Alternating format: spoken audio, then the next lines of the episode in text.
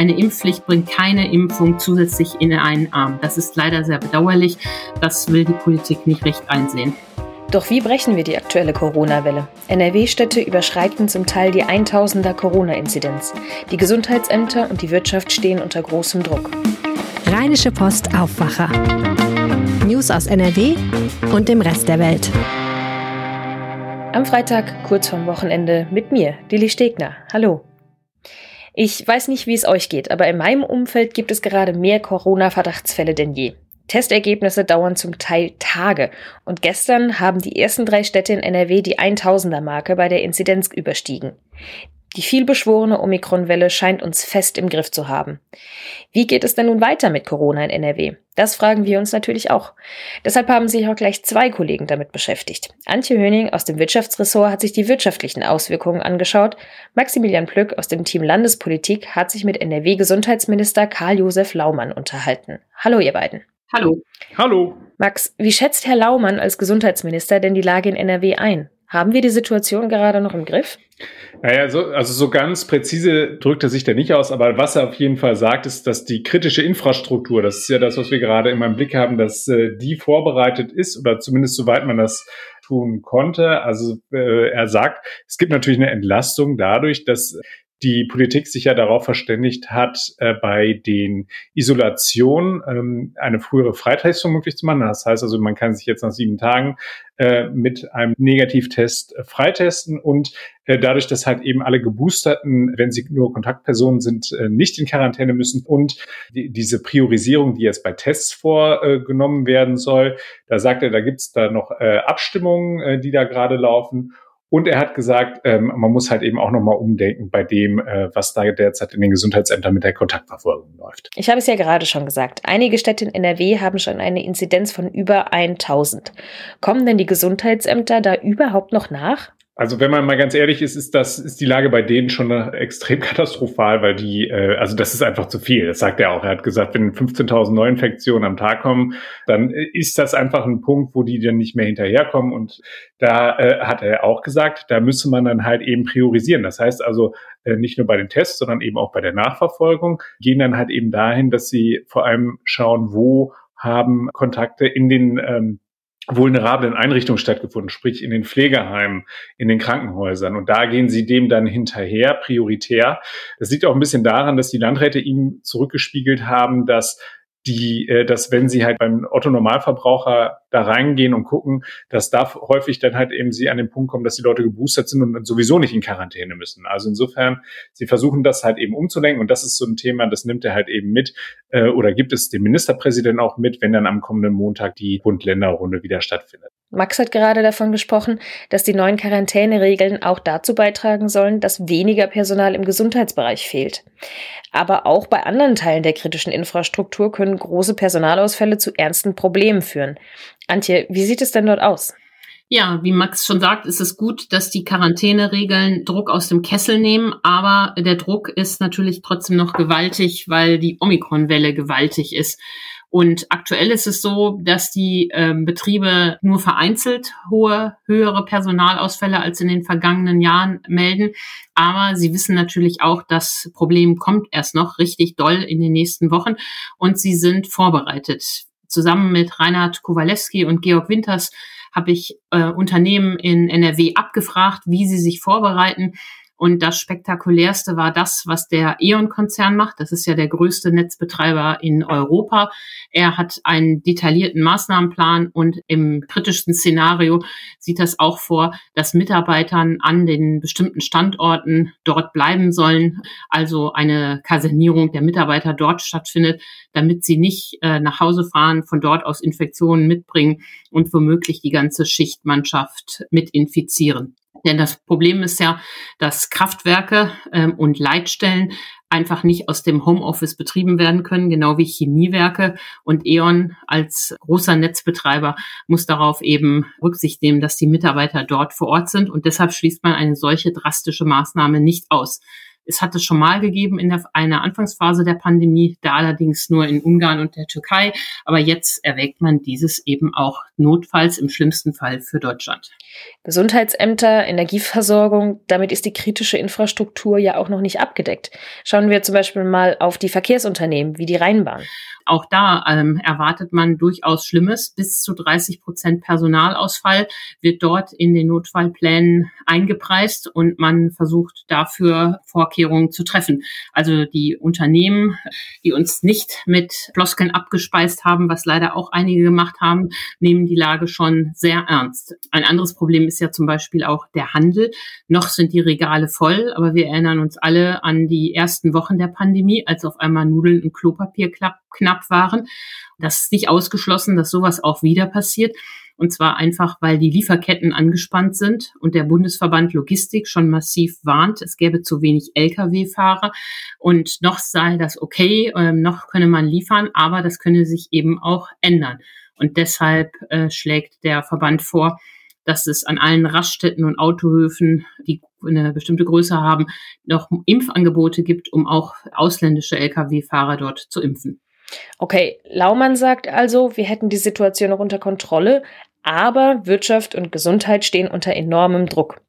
Eine Impfpflicht könnte helfen, diese Probleme abzumildern. Das sagen zumindest viele Politiker und Mediziner. Was sagt ihr denn dazu? Nein, eine Impfpflicht hilft nicht, diese Probleme abzumildern. Das ist ja leider der Irrglaube. Eine Impfpflicht ähm, ist Aktionismus. Sie führt ja nur dazu, dass es ganz viele Bußgeldbescheide gibt und Gerichtsverfahren. Eine Impfpflicht bringt keine Impfung zusätzlich in einen Arm. Das ist leider sehr bedauerlich. Das will die Politik nicht recht einsehen.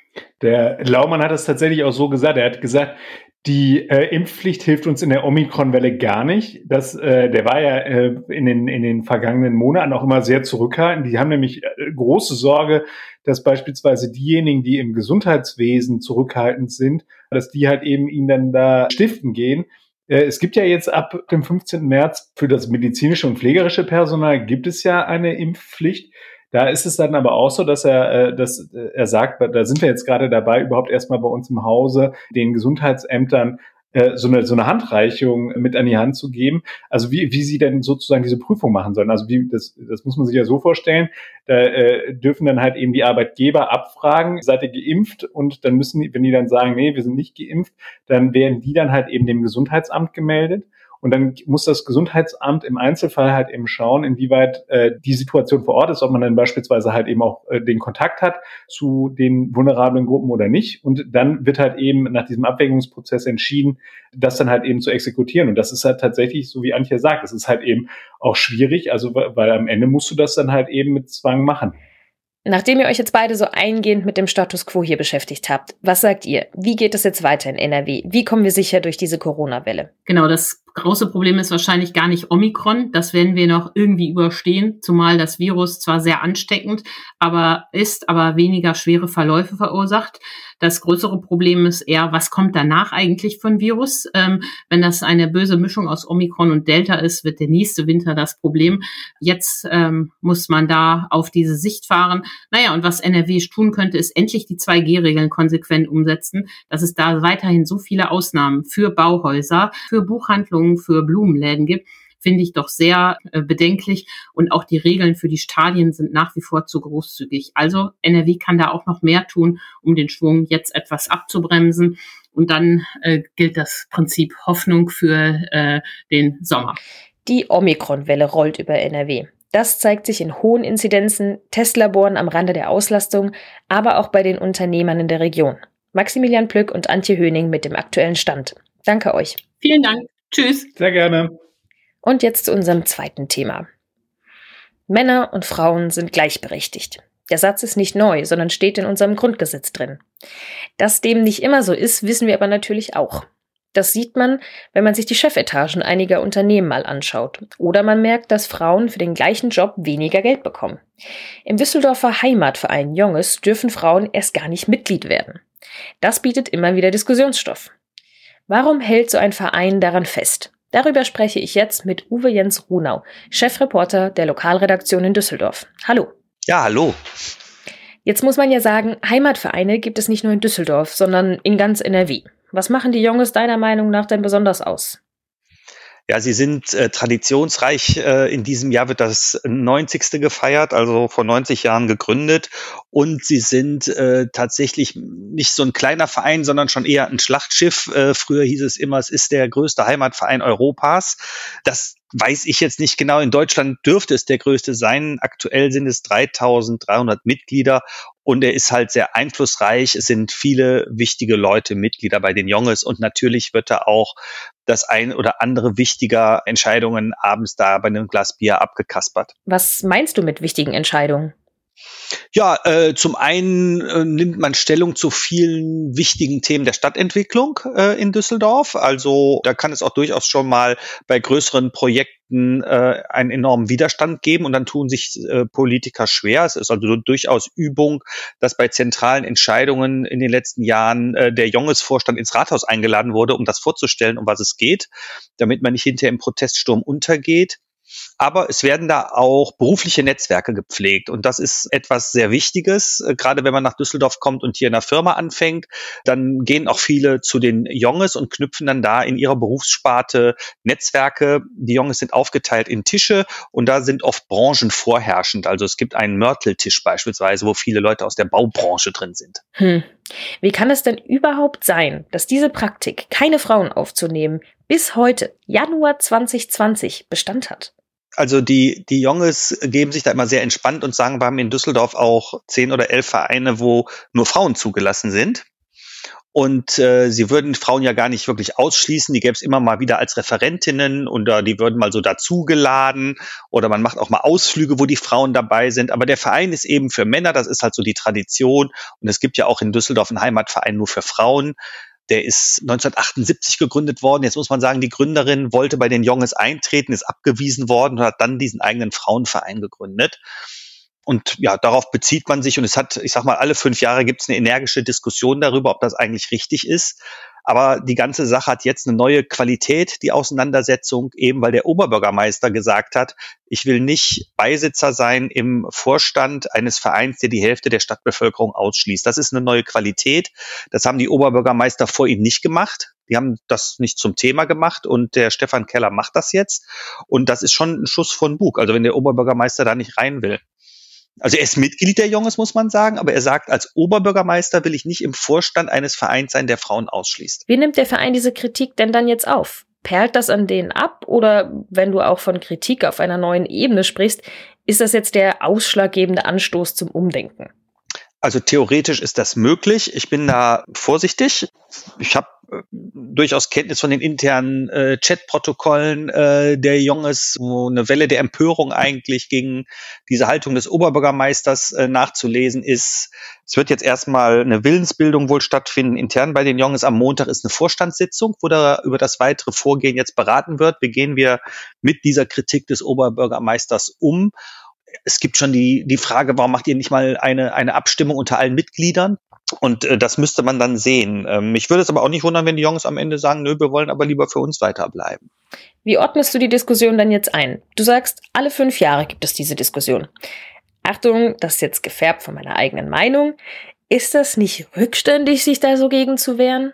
Ja, ich sehe das auch so. Also ich finde, wir haben eine gesellschaftliche Veränderung jetzt erlebt. Ich würde mal sagen, innerhalb der letzten zehn Jahre, die da intensiver geworden ist. Und man sieht ja auch, äh, äh du hast vorhin die Unternehmen angesprochen, dass das klar ist und auch nicht weiter akzeptabel ist, wenn da zu wenig äh, weibliche Vorstände beispielsweise vorhanden sind in den, in den äh, Unternehmen. Und es ist eigentlich nicht mehr wirklich begründbar, wenn es ein wichtiges berufliches Netzwerk gibt. Und das ist eines, dass dann da Frauen nicht vorkommen dürfen. Die müssen nicht per se in jedem Verein da vorkommen, aber wenn ein Verein den Anspruch hat, das ist das Kernargument des Oberbürgermeisters, die äh, Entwicklung der Stadt maßgeblich so mit zu bestimmen und zu, sie zu begleiten, dann sollten Frauen da auch mitmachen dürfen. Inwiefern der Düsseldorfer Heimatverein Jonges in Zukunft eine Evolution durchmachen wird, wirst du auch weiterhin begleiten. Uwe Jens Ronau, danke dir fürs Gespräch. Sehr gerne. Und wer noch mehr über die Diskussion hören will, der kann ab heute Abend in die neue Folge vom Rheinpegel reinhören. In unserem Düsseldorf-Podcast sprechen wir noch etwas ausführlicher über das Thema. Den Podcast könnt ihr natürlich kostenlos in eurer liebsten Podcast-App abonnieren. Und zu den Meldungen. Sind Investitionen in Gas- und Atomkraftwerke klimafreundlich? Das könnte die sogenannte Taxonomie der EU festlegen. Mit der Taxonomie will die EU definieren, welche Wirtschaftsaktivitäten nachhaltig sind, um bis spätestens 2050 Klimaneutralität zu erreichen. Heute läuft für die EU-Staaten die Frist ab, Kommentare zu diesen Plänen einzureichen. Insbesondere die Einstufung von Gas- und Atomenergie sind besonders umstritten. Dass der Entwurf noch gestoppt wird, gilt als eher unwahrscheinlich. In Berlin kommt heute das Bundeskabinett zur ersten gemeinsamen Klausurtagung zusammen. Bundeskanzler Olaf Scholz und seine 16 Bundesminister werden unter anderem über die deutsche Präsidentschaft der führenden Wirtschaftsmächte G7 sprechen. Die Ergebnisse sollen anschließend auf einer Pressekonferenz vorgestellt werden. Und zum Wetter. Der Tag startet mit einigen Wolken. Vor allem im Süden und Osten von NRW kommt immer wieder Regen runter. Im Bergland ist das dann Schnee und es ist glatt. In tiefen Lagen kann es auch Schneeregen sein. Im Norden von NRW kommt auch am späten Nachmittag leichter Regen runter. Es wird maximal 6 Grad warm. Auch am Samstag geht es mit vielen dichten Wolken weiter. Vor allem im Osten von NRW wird es nass. Westlich vom Rhein bleibt es dagegen weitestgehend trocken. Es ist nur ein Ticken wärmer bei maximal 7 Grad. Und das war der Aufwacher mit mir, Lilly Stegner. Ich wünsche euch schon mal ein schönes Wochenende. Mehr Nachrichten aus NRW gibt's jederzeit auf RP Online. rp-online.de